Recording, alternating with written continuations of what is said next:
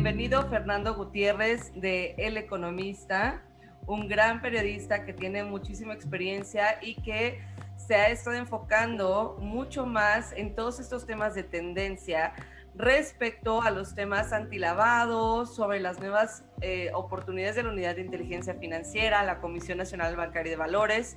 Entonces, bienvenido, Fer. Cuéntanos que me gustaría partir, que nos empezaras eh, platicando tú que traes como toda esta visión integral de los nuevos acontecimientos, que nos empieces platicando sobre esto. ¿Cuál es tu opinión? ¿Qué es lo que estás viendo? ¿Qué se viene? Eh, bueno, primero muchas gracias a, Grupo Mexicano de Consultoría por, por la invitación eh, y por considerarme para, para dar mi opinión al respecto. Eh, y un saludo a todos sus, sus, radioescuchas y lectores y videoescuchas que, que, seguramente también estarán ahí muy atentos este, a, este, a estos temas. Pues bueno, eh, como, como bien lo comentas, pues desde hace ya algunos meses podría decir yo, pues desde que empezó esta administración, el tema de cumplimiento en actividades vulnerables se ha vuelto pues eh, un tema más eh, recurrente y común. Eh, no es que antes no lo tuviera, sin embargo, pues por la maduración de la ley antilavado, como bien sabes, pues se, ha, se, ha ido uh, aplicando el tema gradualmente, ¿no? Entonces ahora con, con, con esta, pues, este nuevo enfoque donde, donde se busca eh, cumplir con las recomendaciones de, del, GAFI, donde se busca estar alineado a los estándares de este organismo, pues también el tema ah, se ha ido, eh, eh, no, no, digamos endureciendo, pero sí evolucionando, ¿no? Entonces, pues, pues que aquí yo veo todo un reto, porque si bien en el sistema financiero que, que, ya llevan el tema de, prevención de lavado de dinero desde hace muchos años, eh, eh, pues nosotros eh, hablamos en el sistema financiero de 5.000 entidades más o menos, ¿no? Que tienen que cumplir con estas medidas. En el sector de, actividades vulnerables estamos hablando de un universo de 100.000 de cerca de, 100.000 sujetos obligados que, que, también deben de estar cumpliendo con, con la normativa antilavado. Y pues bueno, el reto es, es muy, muy interesante. claro que, que, muchas empresas van a tener eh, problemas para cumplir, pero bueno, todo es tanto para el en beneficio para el desarrollo de las organizaciones como para el desarrollo del régimen eh, eh, en, México y, de lo que busca la autoridad hacia dónde se tenga que llegar en este sentido. Gracias, Fer. Oye, precisamente contigo, con toda esta visión que comentábamos desde el aspecto periodístico y que, pues bueno, no solamente eh, ves toda la parte regulatoria, estos movimientos de las autoridades, etcétera, desde mi punto de vista creo que hay algo fundamental para poder impulsar que cada vez más especialistas se unan a, a poder enfocarse a realizar estos exámenes, a fortalecer las entidades financieras y las empresas, porque hay algo que está pasando en México, que sigue pasando y que nos sigue afectando, ¿no? Que son estos delitos que ya conocemos y que evidentemente anteceden al lavado de dinero, como la corrupción, el narcotráfico, la trata de blancas, etcétera. ¿Cuál es tu opinión? ¿Qué es lo que está pasando en México en, este contexto eh, delictivo? Eh, ¿Realmente estamos mejorando? ¿Vamos en retroceso? ¿Realmente el que seamos más especialistas previniendo esto puede, puede aportar a México? ¿Cuál es tu opinión, Fred? Sí, como, como bien lo comentas, pues es, México es muy peculiar eh, en este sentido de, los delitos subyacentes, los famosos delitos subyacentes de, del, lavado de dinero. ¿Y por qué es muy peculiar? Pues simplemente por nuestra posición geográfica. Somos, el, eh, eh, somos vecinos de, la potencia número uno, que es Estados Unidos, y, y, esto pues nos hace tener una, una posición eh, eh, respecto a los delitos, pues de muy particular y, distinta a otro tipo de países, ¿no? Por ejemplo, el tema de, del tráfico de drogas, el trasiego de drogas, eh, es, ha, permeado en, el país durante mucho tiempo, y no solamente de drogas, sino de otro tipo de, de mercancía ilegal, eh, pues también eh, eh, México se ha vuelto también un país de, consumo. estaba escuchando una, una ponencia de, de, titular de la UIP, Santiago Nieto, donde pues no solamente destacó el, tema del, del, trasiego, sino también que México ya está volviendo un país de, de, consumidor, de consumidores de drogas y pues bueno, esto es demanda, negocio para, para los delincuentes y, y, muchas cosas, ¿no? El tema también de, de, otros delitos subyacentes, la trata de personas, los crímenes ambientales, eh, la evasión fiscal. Eh, en México eh, tiene un cúmulo de problemas que, que, que si bien se, se, combaten uno por uno de cada autoridad desde su competencia, pues el meollo o, o, el, el, centro de, de, todo esto es lo, el dinero que generan y que sirve para la operación de, de los criminales, ¿no? Pues en este sentido, pues están las autoridades, empezando por, la Unidad de Inteligencia Financiera, la Fiscalía General de la República y, bueno, los, los, otros entes que coadyuvan en, el tema de la prevención de estos delitos. Entonces, eh, México, eh, eh, después de la evaluación de Gafi, que, que, hay que reconocerlo, fue una sacudida en muchos aspectos, pues si bien se pensaba que, que se estaba a la vanguardia en algunos temas en, regulación financiera y, toda esta cuestión, pues sí nos vino a poner una fotografía real de lo que de, lo que está pasando, ¿no? Y a partir de la, de la evaluación del GAFI, pues la autoridad eh, eh, ahí trazó su camino, ¿no? Ahí, ahí supo qué era lo que se tenía que atacar, por dónde, de qué manera, y bueno, pues hoy, en día, a, más, a casi a más de tres años de, de haber conocido esta última evaluación, pues se siguen eh, endureciendo, se siguen adecuando los marcos normativos y México pues está entrando en una etapa muy muy interesante. Y digo, eh, me, extendí un poco para llegar al tema de los oficiales de cumplimiento y la certificación en actividades vulnerables, que, que es otro, otro gran reto que, que ahí va a tener que, que, superar el, el sector pero bueno, pues es, es parte de, de, de, la tendencia internacional, de, cómo está México y, y, sobre todo de cómo cómo debe ser su, cumplimiento respecto a los estándares del gas. Gracias, Fer. Justamente me encantó que, que hayas compartido todo este contexto desde tu visión, porque porque siento que de pronto si empezamos a hablar directamente desde el punto de vista solamente de la certificación, tanto de la Comisión Nacional Bancaria como la nueva certificación de la Unidad de Inteligencia Financiera, se pierde realmente el sentido, ¿no? El por qué o cuál es la necesidad de, como especialista verme obligado o frustrado porque sabemos por experiencia en estos últimos, desde el, desde el 2014 que salió de la, de la comisión y fue el primer examen en 2015, que ser especialista, aplicar el examen, conlleva un, un, manejo emocional impresionante, ¿no? Creo que más allá que del tema de conocimientos, que claro, es, es importantísimo y un reto muy grande, pero creo que la frustración a la que nos enfrentamos los que hacemos el examen, ¿no? Los nervios, el estrés, muchas personas pierden su trabajo por no aprobar el examen, muchas otras no tienen apoyo de la empresa, muchas más eh, por su lado están utilizando este examen como una oportunidad laboral. Entonces creo que eh, es muy importante el partir desde ese contexto que nos acabas de contar, de ver cuál es la situación real, ¿no? De ver el por qué, por qué lo estamos haciendo.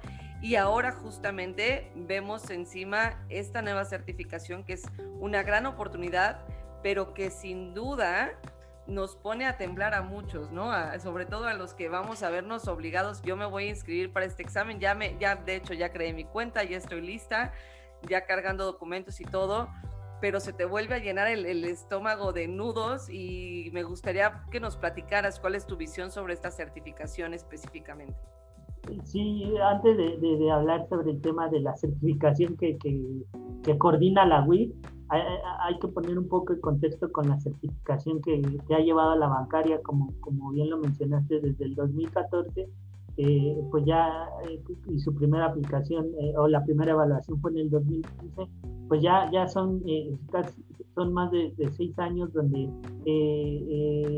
la autoridad ha buscado dentro del universo de, entidades financieras que estamos hablando, repito, de cerca de 5.000 organizaciones, pues que los encargados del cumplimiento de estas instituciones estén certificados, que esta certificación los obligue a, a, mejorar sus conocimientos en materia de prevención de lavado de dinero eh, conforme a los estándares internacionales. Nuevamente Gafi aquí eh, está jugando un papel importante. Entonces, eh, hace todavía el año pasado la, la, Comisión Nacional Bancaria y de Valores hablaba que en todos estos años había certificado 3.000 a cerca de 3.000 individuos, ¿no? Entonces, si, si, si nos vamos a, a, matemática pura, pues faltarían cerca de 2.000 instituciones eh, financieras eh, que, que, tengan un encargado de cumplimiento certificado. La autoridad en el sistema financiero, si bien no, lo, no obliga eh, en general a, a, certificarse, pues sí, ya hay ciertos sectores donde está implementando esta obligación, ¿no? Para, para las plataformas fintech, que, que, busquen la, autorización, pues deben de contar con un oficial de cumplimiento eh, certificado para el tema de los eh, eh, centros cambiarios, transmisores de dinero, la renovación de su, de su registro, pues también está ahí el tema de la obligación. Para los otros sectores todavía no está un tema de obligación, no lo ha querido empujar la autoridad como algo obligatorio, pero sí lo ha querido empujar como un, un tema también ético, ¿no? Dentro de las instituciones financieras eh, eh, y, bueno, vemos algunos sectores, por ejemplo la banca, que, ya tiene a sus oficiales de cumplimiento certificados, a, otros sectores donde ha habido avances, otros sectores un poco eh, más rezagados.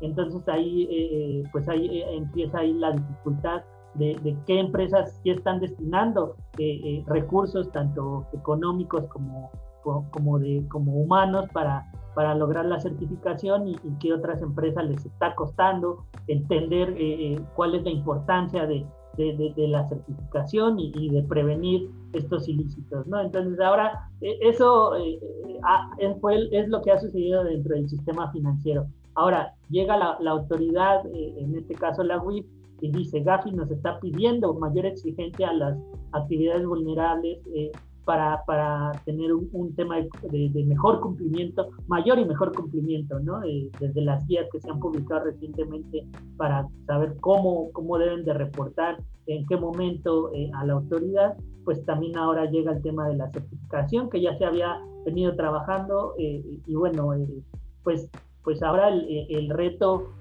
me parece que, que sí va, va, a ser muy, muy bien, bien interesante conocer eh, cómo va a ser el porcentaje de bateo eh, eh, de las entidades que sí logren certificar a su personal y, también saber en qué sectores está, está, les va a costar más, ¿no? Hay que recordar que, dentro del marco normativo existen 16 tipos de actividades vulnerables, todas con un, con un fin distinto, con una operación distinta. Entonces ahí el tema de cumplimiento pues va a ser muy distinto, ¿no?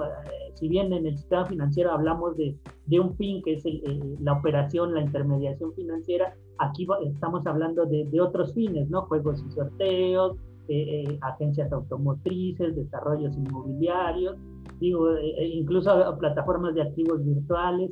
Entonces, el tema va a ser muy, muy interesante por la diversidad de sectores, por la diversidad de, de fines y, también pues hay que ver qué tanto las empresas de, de, las actividades vulnerables van a estar dispuestas a, hacer ese, ese, ese gasto, tanto en material humano como, como económico, para poder llegar a esta certificación que, que, todavía no será obligatoria, pero seguramente la autoridad en algún momento va, va, va, va a tener que, que forzar el, el, engranaje para hacerlo eh, de manera obligatoria, digamos así.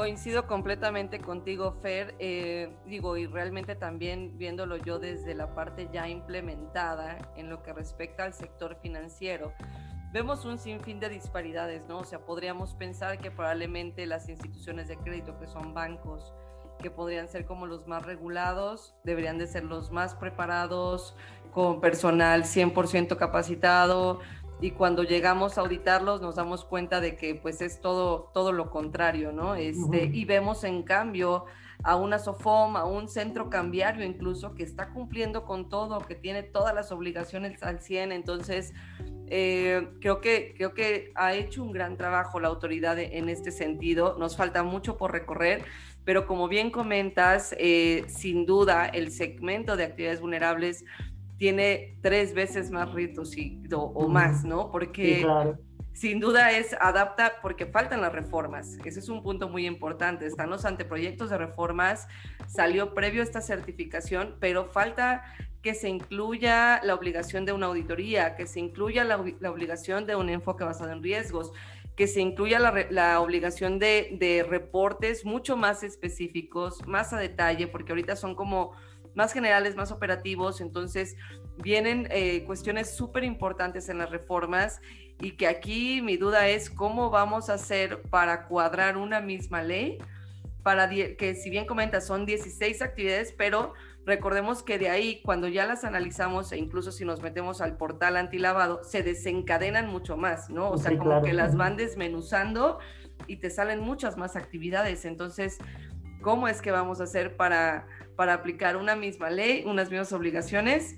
para desde notarios hasta agencias automotrices, blindaje, joyas y también creo que un reto sumamente importante de esta certificación en particular son las personas físicas. ¿Por qué?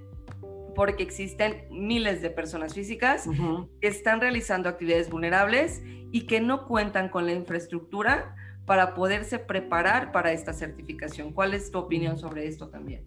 Sí, claro, eh, dentro de un universo de 100.000 sujetos obligados, igual eh, vamos a ver una disparidad enorme, enorme, enorme, desde las grandes agencias automotrices, por ejemplo, hasta pues una persona que, que, que, que, se, que, se, que se desenvuelva como agente inmobiliario, ¿no? que, tenga que, hacer, no sé, que sean operaciones no, no de mayor monto, pero sí que entren dentro del umbral de los avisos entonces, eh, aquí eh, es, es, un tema eh, que vamos a ver una disparidad muy, importante. en tema, veo que, que, los costos, no es el costo de la evaluación o del registro es, es menor al que se tiene en el, en el sistema financiero, pero bueno, lo importante aquí no es tanto qué tanto nos cuesta la evaluación o, qué tanto les cuesta la evaluación, sino lo importante aquí es, prepararse, saber por dónde viene el el tema de, la, de, la, certificación, del registro,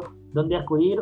Hoy justamente me llegó un correo de una persona que me dijo que yo la inscribiera al tema de la, de la certificación, ¿no? Entonces, eh, eso lo hizo gracias a, bueno, llegó a mí gracias a una nota que leyó, entonces, eh, pues también de, esta parte de, informar cómo va a ser el proceso, pues también está todo un reto, porque muchas personas no saben, ¿no?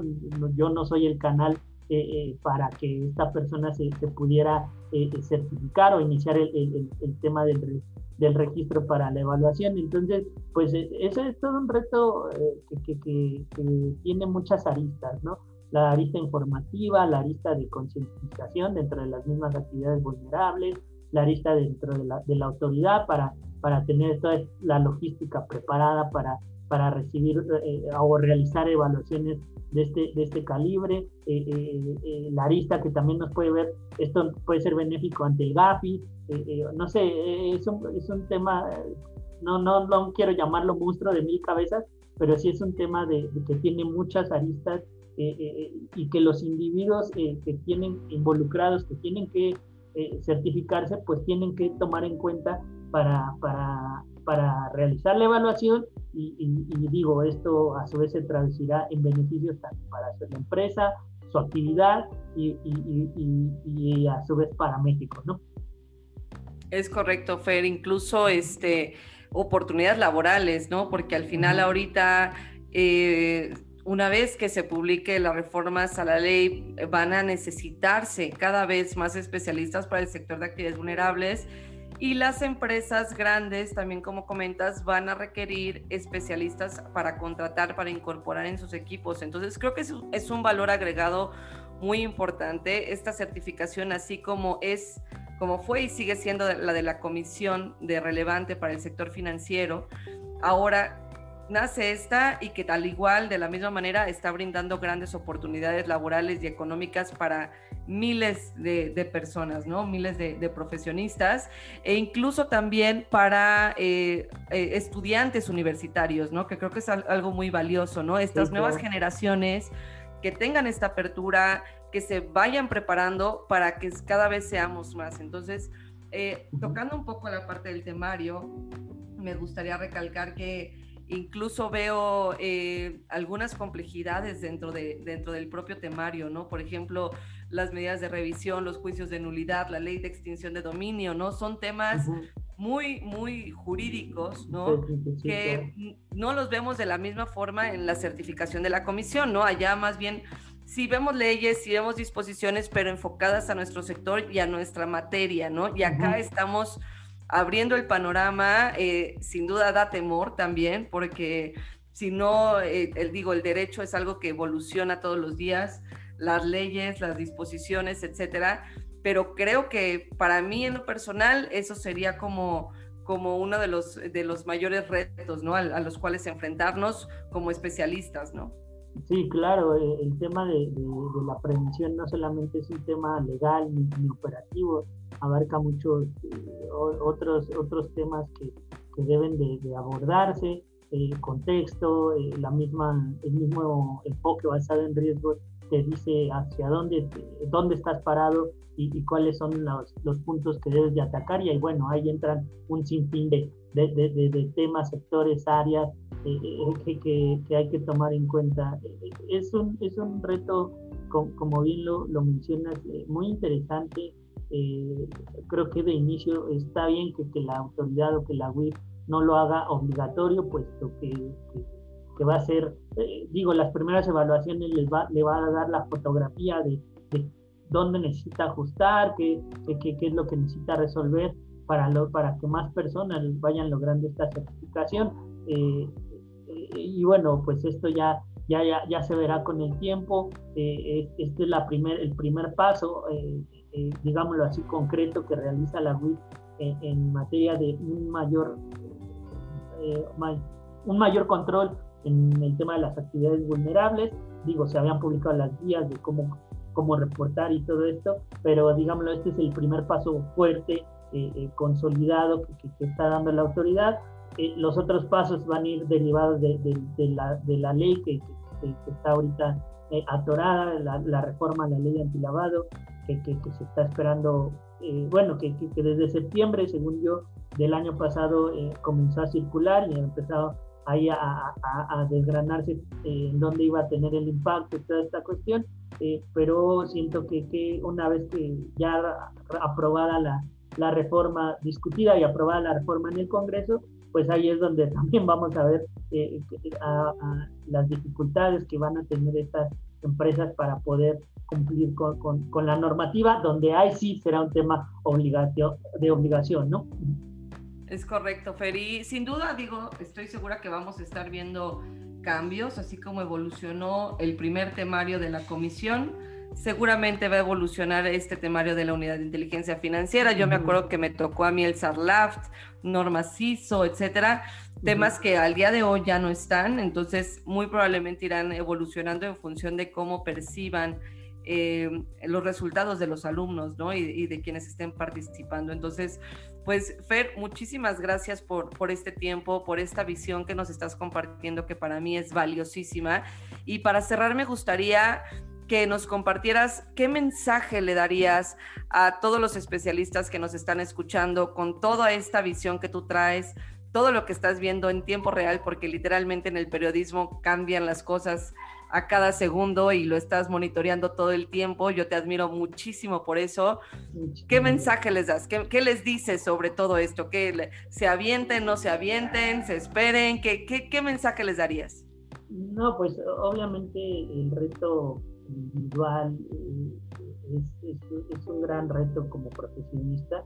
Yo lo veo de esta forma. Eh, eh también eh, me, han dicho, oye, ¿por qué no te metes al tema de la certificación y esta cuestión? Y, por ejemplo, hace no mucho leí un reportaje de, de, de, un periodista de, Reino Unido que, que, que, ha descubierto o revelado grandes casos de lavado de dinero y él decía que, que, este mismo tema lo llevó a certificarse, a, a, lograr una certificación eh, de, estas certificaciones que hacen eh, consultoras internacionales y esta cuestión, ¿no?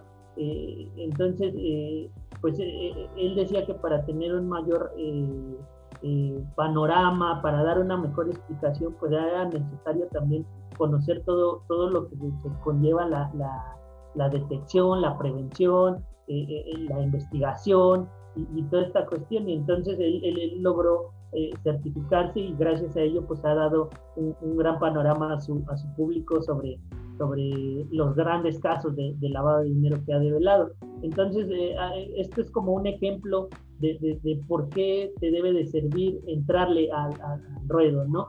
Eh, te puede ayudar mucho, eh, ya no digamos, como bien lo mencionaste, la parte económica te puede también ser de, de, gran ayuda, entonces es una inversión más que, más que un gasto o, o, una pérdida de, tiempo, dinero, creo que es una inversión a pesar de que no se logre eh, obtener el resultado positivo. ¿Por qué? Porque esto ya te va a dar un panorama, te va a ir llevando a, entrar a un sector donde, donde te puede dar muchos beneficios y también beneficios para la organización donde.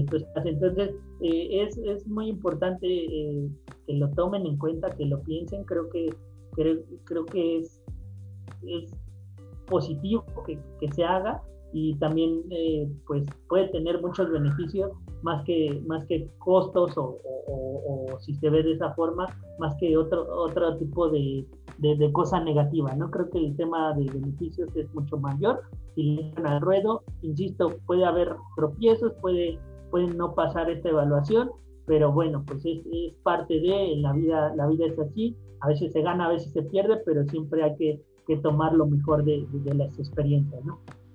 Muchísimas gracias, Fer. Y me quedo con esto, ¿no? Que es más, es una inversión y eso me encantó, es una inversión y que recordemos que siempre lo podemos volver a intentar, ¿no? Si el resultado no fue el que esperábamos, tenemos la fortuna de que existen más convocatorias y a volvernos a subir al ruedo. Y mientras tanto, Fer, este, con nosotros tú ya tienes tus dos trainings, tanto para la certificación de la comisión, o tanto como también el de actividades vulnerables, ya sea que te quieras certificar o no, pero para que precisamente te podamos apoyar, te unas a esta comunidad y te continúes preparando mucho más, porque a mí me sorprende todo el conocimiento técnico tan detallado y específico que llevas a cabo. De verdad te admiro infinitamente. Te mando un abrazo inmenso. Gracias a todos los que nos están escuchando y recuerden seguirnos igual a través de nuestras redes sociales y Fer, ¿en dónde te podemos ver? ¿Dónde pueden encontrar tus artículos? ¿Dónde pueden encontrar tu información? Eh, pues por, lo regular el tema de, trabajo este, lo, llevo mucho a Twitter, arroba ahorro popular, ahí me pueden seguir, eh, en LinkedIn igual, búsquenme Fernando Gutiérrez, reportero del, periódico El Economista, y con gusto yo ahí les, acepto la solicitud. Muchísimas gracias, Fer.